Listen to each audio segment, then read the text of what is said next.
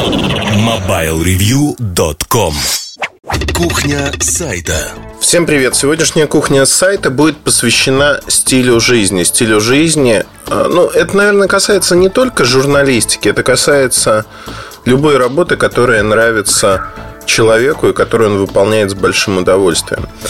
Как мне кажется, в жизни надо заниматься тем, что вам нравится, тем, что вам приносит удовольствие. Если вам работа ненавистна, то, скорее всего, никаких успехов вы не достигнете. Конечно, бывают трудные, сложные времена, когда вам приходится и нужно заниматься тем, что вам не нравится, тем, что вам не приносит какого-либо удовольствия. Такое бывает, но а, большинство людей в жизни, как ни странно, да, они попадают в какие-то условия и, ну, вроде как, э, как говорила моя бабушка, ничто не бывает более постоянным, чем временное. Зачастую временная работа превращается в то, чем вы занимаетесь изо дня в день, и, конечно же, сложно, когда это не приносит никакого душевного отклика. Почему нужно искать работу, которая вам приносит удовольствие? Потому что работе мы посвящаем большую, как ни странно, большую часть нашей жизни. Ну, давайте посмотрим. Если у вас 8-часовой рабочий день, э, еще 8 часов как минимум на сон, в теории остается еще 8 часов на то, чтобы заниматься какими-то своими делами. А в реальности, конечно же, свободного времени намного меньше. Есть выходные, есть отпуск, но мы живем так или иначе. Огромная часть нашей жизни – это работа. Поэтому я предпочитаю, а, чтобы меня моя работа радовала. И очень давно, когда я еще был молодым человеком, но я и сейчас не стар, надеюсь, а, когда я был бесконечно молод, ну, мне было 15-16 лет. Как и, много моих, как и многие мои сверстники, я совершенно не задумывался о том, какую работу выбрать, кем я буду. А, я до сих пор помню, наверное, в, во втором или третьем классе мы писали сочинение на тему а, кем я буду, когда мне исполнится 25 лет. То есть, кем я стану в 2000 году. Многие хотели стать пожарниками, кто-то милиционером, кто-то традиционно космонавтом. Но это вот то, о чем мечтают дети. Но советская школа тем отличалась, наверное, от современной школы, да и вообще тем, что она задавала какие-то горизонты, которые были, как правило, неисполнимы в жизни. Все дети мечтали стать кем-то, ну, мало кто писал, но вот у нас несколько девчонок написали, мы хотим стать врачами.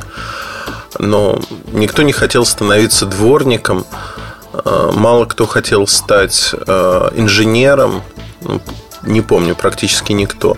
То есть такие героические профессии, как нам казалось тогда, моряк, врач, космонавт, пожарный, еще что-то. Но тут есть одна большая проблема, она заключается в том, что на сегодняшний день нет и этого. То есть, общаясь с молодыми людьми, кому сейчас 12, 13, 14 лет, я понимаю, что их направленность, благодаря родителям, благодаря современным условиям, она более приземленная они более приземленные, более прагматичны. И в этом нет ничего плохого, наверное, пожалуй. Но, как мне кажется, нужно иметь некий кругозор. И есть еще одно свойство молодых людей, о котором хотел бы сказать. Они легко меняют работу, потому что они пробуют те или иные вещи. Зачастую они не могут оценить, насколько им повезло или не повезло и с легкостью отказываются от какой-то хорошей работы, потому что считают, что вся жизнь впереди, и они могут найти еще более лучшую работу. Кому-то это удается, кому-то нет. Тут как с лотерейным билетом. Кто-то выигрывает, кто-то на, напротив покупает постоянно лотерейные билеты, но после первого выигрыша, в общем-то, других выигрышев не, выигрышей не получает. И здесь, э, конечно, хотелось бы, чтобы дети получали больший кругозор и понимали, в чем заключается та или иная работа. Более того, хочу сказать, что на сегодняшний день, э, если мы говорим про Россию, да и, в общем-то, про не только про Россию, Сегодня очень мало книг, посвященных профессиям, книг интересных. Сегодня очень мало книг, которые, знаете, зажигали бы огонь в глазах и рассказывали о том, какой может быть та или иная профессия. В моей молодости и в Советском Союзе была огромная программа, которая ориентировалась на то, чтобы писатели создавали книги о профессиях. А, Союз мультфильм мультики снимал. Госкино снимало фильмы полнометражные о том, а, что такое тайная профессия. Были откровенные подделки.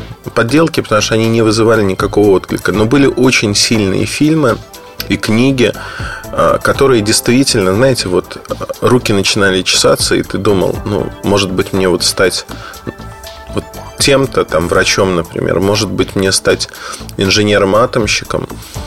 И э, в чем интерес этих фильмов? Интерес, пожалуй, в том, что они показывали в очень доступной манере те или иные профессии. Они рассказывали, с какими проблемами борются люди. То есть это всегда преодоление, это всегда борьба, хотя человек может сидеть за рабочим столом, но э, вот эта проблематика, драматургия, она создавала интерес, она привлекала людей.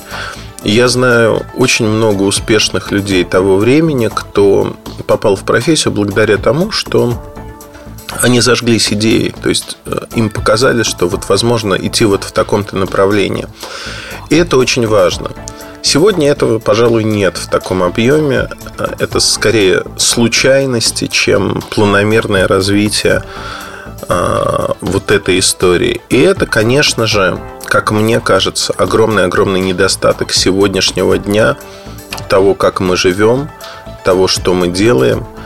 И здесь, в общем-то, можно говорить о том, что хотелось бы все это сделать по-другому.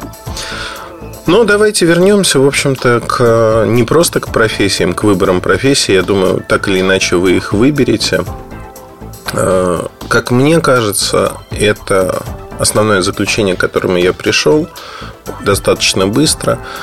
В каждой профессии есть а, свои интересные моменты. Вне зависимости от того, чем вы занимаетесь. Если даже вы копаете траншею, то в этом можно стать профессионалом, потому что можно тупо копать траншею, можно эффективно это делать. И здесь э, очень важен интерес человека, который он проявляет к своей профессии, к тому делу, которым он занимается.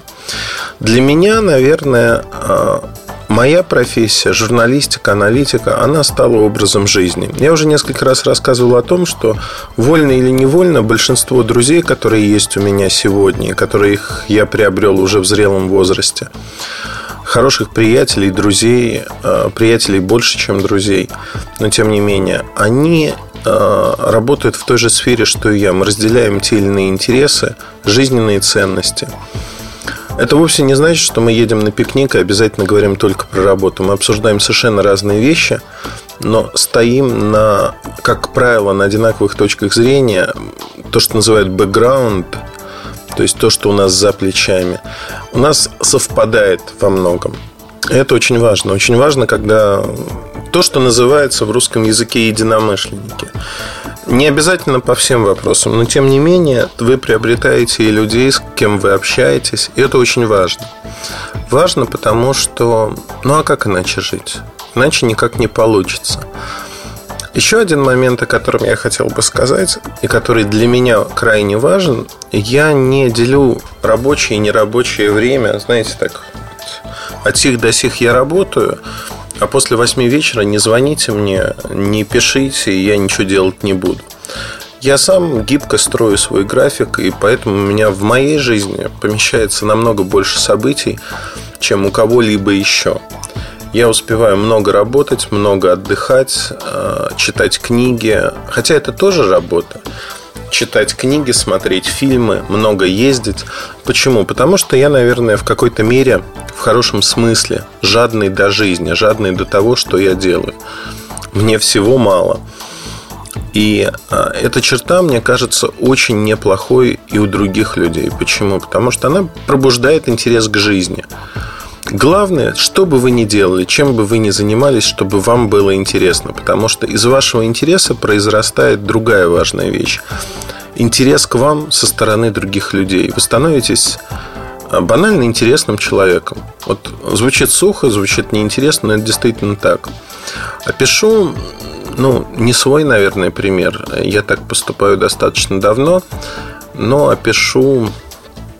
Давайте опишу какой-нибудь пресс-тур который достаточно любопытно характеризует то, как люди а, реагируют на какие-то вещи и чем они занимаются. Значит, а, приезжает ну, группа людей, там человек 10 в другую страну, например, в Америку. Из них половина никогда не была в Америке, там первый раз. И у меня любая поездка связана ну, с обязательной программой, когда надо посетить предприятие, пресс-конференцию, поработать.